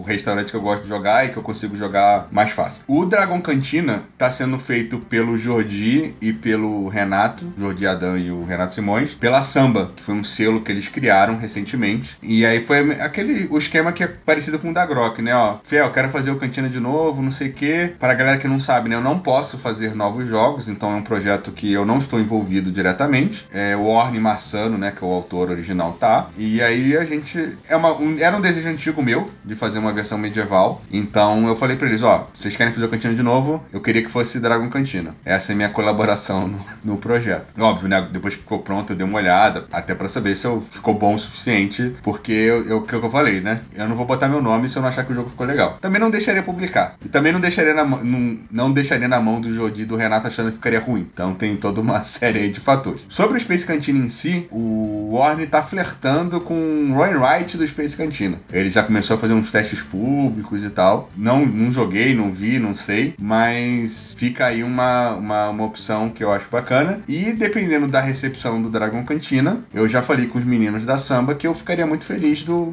Space mesmo voltar, né? E aí é uma questão de conversar, porque tem as artes, vai fazer arte nova, tem mais, quase sem arte no Space Cantina, né? Que é uma loucura. Mas eu acho que é esse tipo de loucura, de projeto grande e tal, é que faz o jogo de 2015, a gente 2023 ainda tá falando dele, né? Com tanto jogo saindo por aí. Penúltima. O nosso amigo Marcelo, também conhecido como Polenta, Grande perguntou. Polenta. Pai do Guerreirinho. Ah, é o pai do Guerreirinho, Marcelo Della Giustia. Esse cara. Grande, um abraço. Ele perguntou o que, que o Fel de hoje espera do Fel do futuro nos próximos cinco anos dentro do cenário de jogos de tabuleiro. Meu, outra Caraca, filosofinha. Tá... É projeção de mercado aqui, ó. Galera eu, eu tá... vim preparado, eu abri uma cerveja preparada. Os caras vão xingar o Fel. Não, eles estão. É, sabe? Estão levando eu, eu, sério, eu, eu vim na esperança de um, sabe, de um uma ataque direto. Resenha, né? Uma... Isso. Ô, Fel, porra, Flamengo, hein? Cheirinho, Isso. Cara. Por que, que você torce pro Miami Dolphins? É, faltou aí umas perguntas mais agressivas, né? Mas eu tô gostando, achei maneiro. A, a galera quer te ver filosofar. É, muita pergunta, né? E pergunta difícil. E eu. Mas é que a gente vai no repente, né? Claro. pra quem não sabe, eu não, não li nenhuma pergunta antes. Estou aqui na, na caixinha de surpresas. Então, acho que daqui a cinco anos eu gostaria que ainda tivesse vendendo dobro. Acho que é uma coisa importante para mim, porque é um jogo que eu tô muito confiante de que ele pode continuar aí vivo no mercado. Eu espero ter quase todo o meu catálogo de volta no mercado brasileiro, né? Porque eu fiz muita coisa entre 2014 e 2015, né? Até 2016, que foram jogos que eu fiz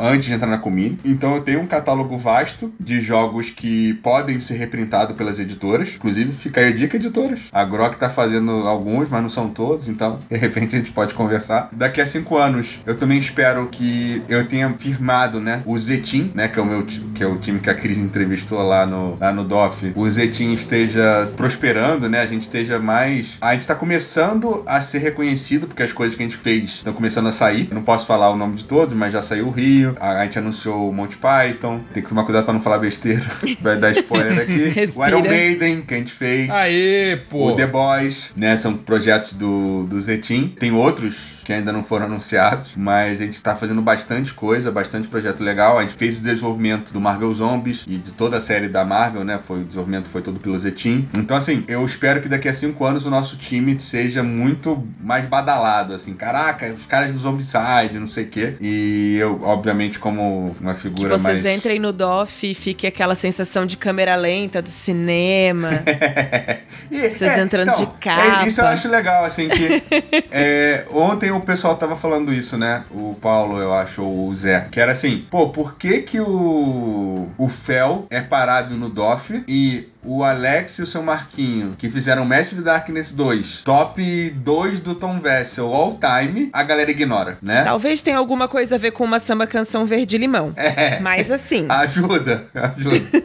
a, a samba canção dá uma, dá uma destacada. Eu acho que eu, eu queria ver o meu time e a minha galera, né? Não só o Zetin especificamente, mas o time de dev, né? Que eu coloquei lá dentro, treinei, ajudei, montei, tivesse mais alcance, mais visibilidade. Eu acho que posso falar tranquilamente que são os melhores profissionais do Brasil, é, sem desmerecer os outros, mas assim, é uma galera que está há muito tempo fazendo muito projeto, com muita gente grande, em uma escala muito grande. Então, pô, esses caras deviam ser. Vocês deviam tirar foto com eles. Basicamente é isso. Acho que isso que eu gostaria de ver daqui a cinco anos. Posso fazer uma perguntinha rápida aqui? É que eu não me, eu vi o vídeo do Tom Vessel, eu não me recordo, porque era tanto jogo lá que ele falou. O dobro tá na mão do Tom Vessel? Tá, saiu uma review. O Z não deu, gostou muito, não, deu nota 6. Mas assim, eu já acostumei que a galera. Jogo pequeno, nota. Assim, é incrível, nota 6. Inclusive, falei isso essa semana. Que a galera tem uma dificuldade muito grande em jogo pequeno ser nota 10. Eu acho que. Não sei uma coisa que ficou no, no, Brasil, assim. É, a gente já falou sobre isso aqui no podcast. Tem um é. cap de nota pro a tamanho da caixa. Uhum. Uma, eu, eu, peguei esse ontem, anteontem, uma review. O, eu, eu assino o dobro, né, no Ludopad, então quando sai uma nota com comentário, aparece para mim. Aí o cara, cara, que jogo incrível, joguei várias vezes, muito maneiro, não sei o que. Adorei. Nota 6. Uhum. Mas, meu irmão, o que, que precisa pro jogo ter nota alta? Então, assim, os meus jogos não são bem ranqueados no, no Ludopédia. Jogos grandes grandes meus, ou que. Não grandes de, de tamanho de caixa, né? Mas jogos grandes meus de, tipo assim, Encantados, o o próprio dobro, né? Ganhou um prêmio só. É, o Encantados não ganhou nada. Jogos assim, estão aí vendendo há um tempão, todo mundo joga, todo mundo conhece. Passa muito batido, assim, pela galera, porque é um jogo pequeno. E eu acho que essa coisa que eu comecei do, de tentar promover carteado aqui e tal, botar Tichu em primeiro lugar no top 100, essas coisas que a galera fica pistola, é muito disso, meu irmão. Os meus jogos nota 9 e 10 são todos pequenos. Hoje. É que o cara, é que o cara ele vai, ele chega e ele faz uma, uma escala mental dele ali, né? De tipo, ah, o 10 10 eu só posso dar. Sabe aquela, aquele papo, ah, o 10 é só o Pelé, aquelas paradas assim? Então é isso, eu acho que é isso. Só tô tentando justificar a cabeça de um. É, ou acha que tem a ver com complexidade, né? É isso. Mas aí você gasta 600 reais num jogo que você joga uma vez e nunca mais, porque é uma complexidade ferrada. E você joga um jogo que você pagou 50 reais 100 vezes, aproveitamento máximo. Nota 6. E não consegue. É... Nossa, o dobro tá todo cagado de, de cerveja já. Nota 6, pô. Tranquilamente. Eu deixei pro final a pergunta de um amigo. Ih, caralho. A pergunta que vai fechar. Cris, só a, apenas uma observação, porque por que não parar o, o, os autores do Massive Darkness e parar o Fel Barros? Ah. O Fel Barros, eu considero ele, é ele é o Andreas Kisser do board game.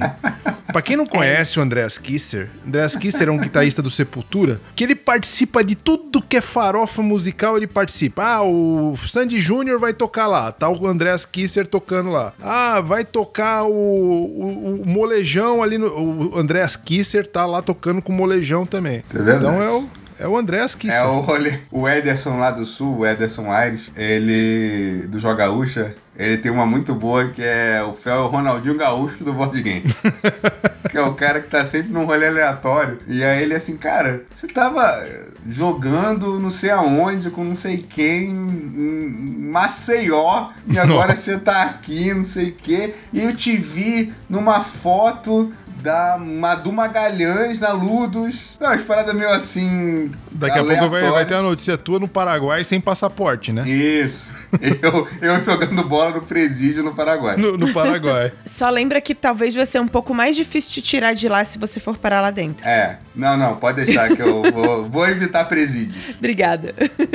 Última pergunta é do senhor Buda. Grande Buda. Grande Buda. E aí o que ele quer saber é qual é o jogo de tabuleiro que tem a essência do que é ser tijucano. E aí eu vou roubar. porque não vale o Rio de Janeiro. Não, Rio de Janeiro não. Rio de Janeiro não. Não pode, pode ser. É, aí, assim, pra galera que não sabe, Tijuca é meu bairro no Rio de Janeiro, onde eu nascido e criado, no Tijuquistão. Eu acho, eu diria que é o Luthers. Acho que é um jogo meu que retrata bem o espírito tijucano. Que o Luthers é aquela coisa de você sacaneia o amigo, mas com graciosidade. Né? A Tijuca é muito conhecida pelos seus vendedores, pelos seus ambulantes, a galera que vende ali a um preço diferenciado. De repente você vai ter uma carteira, bater uma carteira ali, se você demole com o celular na Praça Espen é, vai ter o vendedor de churros que vai cobrar o preço pela tua cara, não pelo. não tem tabela. O cara da pipoca que, porra, aceita um pix ali meio clandestino. A galera que tem que. Passa o guardinha, ele tem que esconder as coisas e levar embora, porque ele não tem nota de porra nenhuma. Então eu acho que o Lutas é essa farofa bonita da Tijuca. O Lutas, para quem não sabe, é um jogo meu que saiu pela Conclave, meu e do seu Marquinho, o Marco Portugal, para a galera que fez o Mestre Darkness 2, inclusive. O primeiro jogo dele foi o Lutas.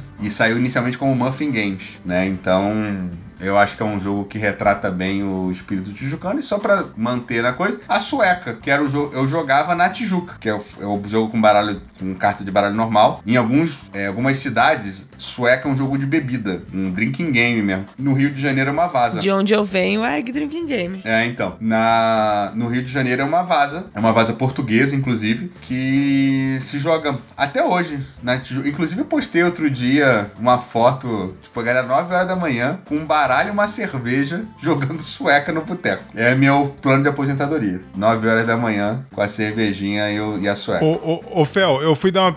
Quando você falou, eu fui dar uma pesquisadinha, porque eu lembro que eu jogava sueca em São Paulo também. Só que tinha um pessoal que chamava sueca e tinha outro pessoal que chamava de trunfo. O nome do jogo era trunfo. Caraca, nunca tinha ouvido falar. É a mesma, exatamente a mesma regra, só que chamava de trunfo. Vou procurar saber essa etimologia aí, porque eu só conhecia como sueca, nunca tinha ouvido falar como trunfo. E, e a galera de São Paulo que eu conheço falava, pô, mas sueca não é um jogo de, de virar shot? E eu não, nunca nem tinha ouvido falar de sueca como jogo de. Em Santa Catarina é de virar shot também. Muito louco, né? Eu acho muito maneiro essa coisa dessas origens dos jogos de baralho tradicional. Né? É, sou, sou suspeito para falar. Uma boa pergunta, Buda, boa pergunta. A cada episódio a gente sai com uma programação para um próximo episódio, porque a gente pode falar só de jogos com baralho tradicional. Tradicional. Bom. Excelente tema também. Volto a repetir. Coisa que eu preciso pesquisar me dá preguiça.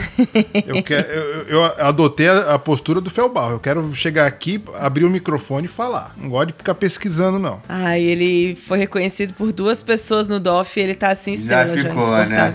Não, desde que eu tirei foto com pedi pra tirar foto com ele, ele nunca mais foi o mesmo. Claro, né, cara? Já deu pitico Fernando na edição.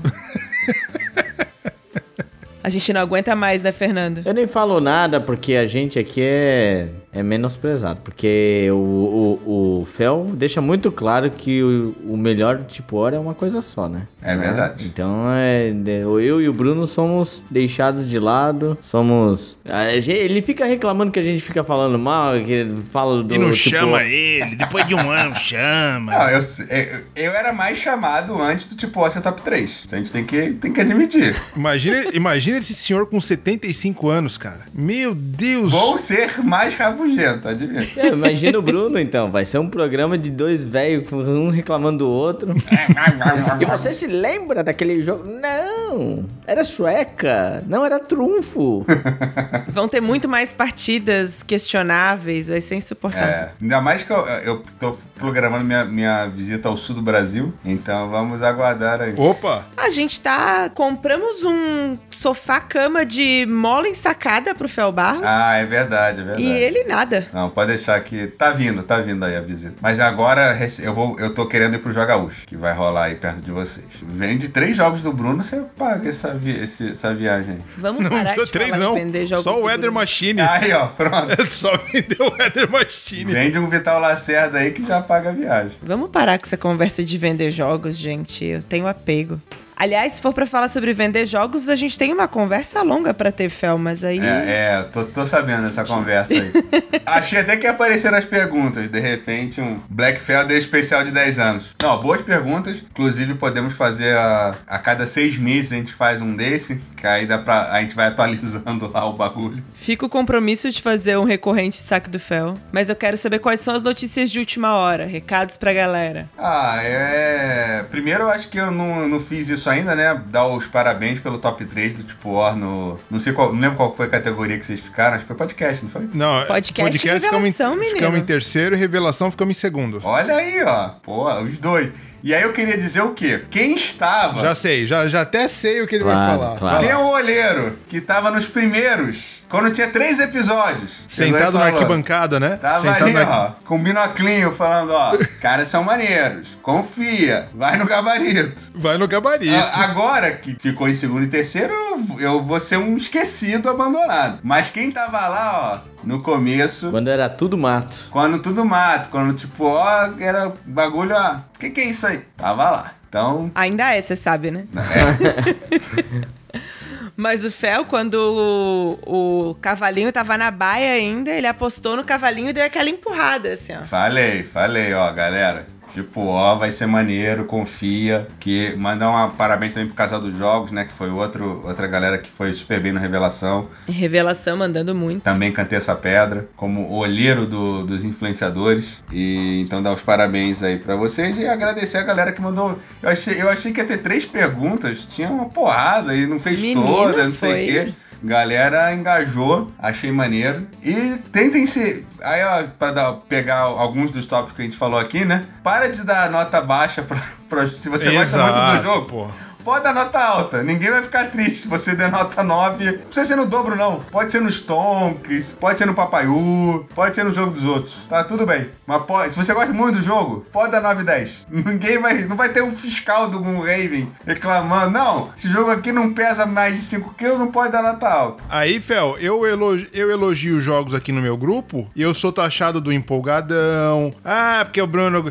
é, tem tem oito top de não sei o que, blá blá blá blá blá blá. Pode ser feliz, pode dar nota alta, pode gostar do jogo, pode gostar de jogo pequeno, Exatamente. pode gostar de família, de peteleco, de destreza. Lupin Lui, qual foi a grande revelação do Ludopatos? Jogo de bater no aviãozinho. É. Fernando foi a revelação do Lupin Lui. Só perdi pro Ederson. Entendeu? Então fica aí a... essa mensagem e aguardem a atualização do saco do Fel, que agora vai ter o link do, do podcast para é, e aí no próximo a gente atualiza de novo o link. Então agora, se vocês têm alguma pergunta para mim, mandem no tipo O, que a gente vai fazer uma database. O Fel tem secretários agora. Eu virei estagiário do Fel. Eu... Agora eu vou botar lá no saco do Fel. Tem pergunta? Joga no tipo O. Eu tô beirando 50 anos de idade e não ganho um tostão pra fazer. E eu, olha o que, que eu ganho na minha vida. Isso. Então fica aí, fica aí o recado. Vai lá no tipo O e fala, Bruno, tem uma pergunta pro Fel. Tá. E aí a gente vai deixando lá no repositório. Puta que pariu, viu? Agora, Fernando, dois recados. O primeiro é: vamos lançar uma campanha de notas com emoção. Boa. Sim. E o segundo é: como é que os nossos ouvintes fazem para mandar pergunta pro Fel? então vamos lá, né? Agora tem uns um novo caminho para mandar pergunta para esse cara aí, olha. Você pode acessar o próprio site da Ludoped, onde a gente hospeda nosso podcast, tipo OR. Lá a gente abre os fóruns e agora o, o fórum aqui é, é, O bom do fórum é que você pode mandar uma pergunta textão igual o nosso amigo ouvinte aí que mandou, né? Cabeça e refletiva, né? E tal. Talvez a gente não leia, talvez. Talvez. talvez a gente não leia. Mas você pode, então tá lá para você mandar sua crítica, opinião e sugestão e principalmente principalmente a sua crítica aí é, da oposição ao Fel Barros, né? Você também pode conferir a gente no Instagram, no arroba tipo or, e vamos enfatizar aqui também, temos o arroba fel.barros, pra você seguir também. Mas é pessoal. É pessoal. Que é pessoal. Às vezes ele não posta. Eu vou ficar sem postar, às vezes, galera, tá tudo bem. é só que eu não tenho, eu não sou influencer, só por isso. Então peça lá um, um ingresso Flamengo, alguma coisa assim. Mas você também pode mandar um e-mail pro é tipo hora.gmail.com gmail.com. Eu acho que é isso, né, gente? Estamos de bom tamanho. Queremos agradecer mais uma vez a presença do nosso ilustre palestrinha. Muito bom tê-lo aqui. No mais. Um grande beijo e um abraço no coração de todos e tchau. Tchau. tchau. Gostei desse tchau do Fernando. Um beijo.